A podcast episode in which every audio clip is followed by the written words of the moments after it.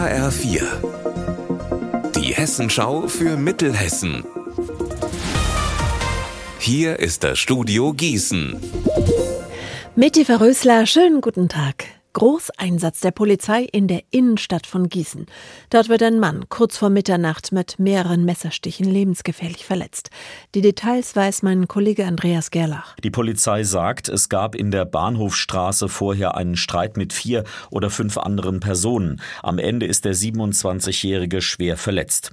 Gerade wird versucht, mit Zeugen den genauen Hintergrund zu klären. Weil es aber sprachliche Probleme gibt, gestaltet sich das alles noch etwas schwierig. Die Fahndung nach dem Täter läuft noch. Kurioses hat die Polizei auf der A5 bei Reiskirchen heute Morgen erlebt. Die Beamten sehen ein Quad, das kein Nummernschild hat und wollen es kontrollieren. Der Fahrer folgt auch erst dem Streifenwagen, gibt dann aber Gas und fährt am Reiskirchner Dreieck in die falsche Richtung auf die A480 nach Gießen. Dann schaltet der Fahrer sämtliche Lampen am Quad aus, dreht und fährt wieder in Richtung Reiskirchner Dreieck. Dort verliert sich seine Spur. Die Polizei sucht jetzt nach Zeugen, die ein Quad kennen mit einem blauen Reservekanister. Minister. Warum ist Giraffenbulle Njaro gestorben?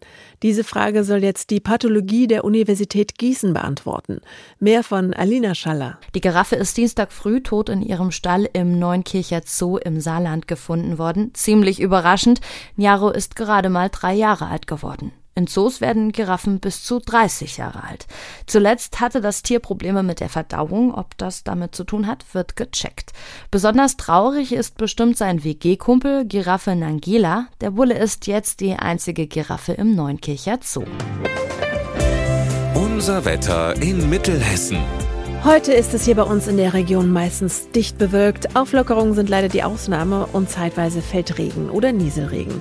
Das Ganze bei Höchstwerten zwischen 9 Grad in Mengerskirchen und 12 in Bad Nauheim.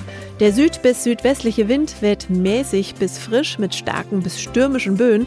In den Gipfellagen des Westerwalds sind auch Sturmböen möglich.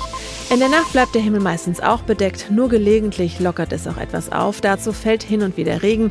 Bei einem weiterhin lebhaften Südwest- bis Westwind geht die Temperatur kaum zurück. Ihr Wetter und alles, was bei Ihnen passiert, zuverlässig in der Hessenschau für Ihre Region und auf hessenschau.de.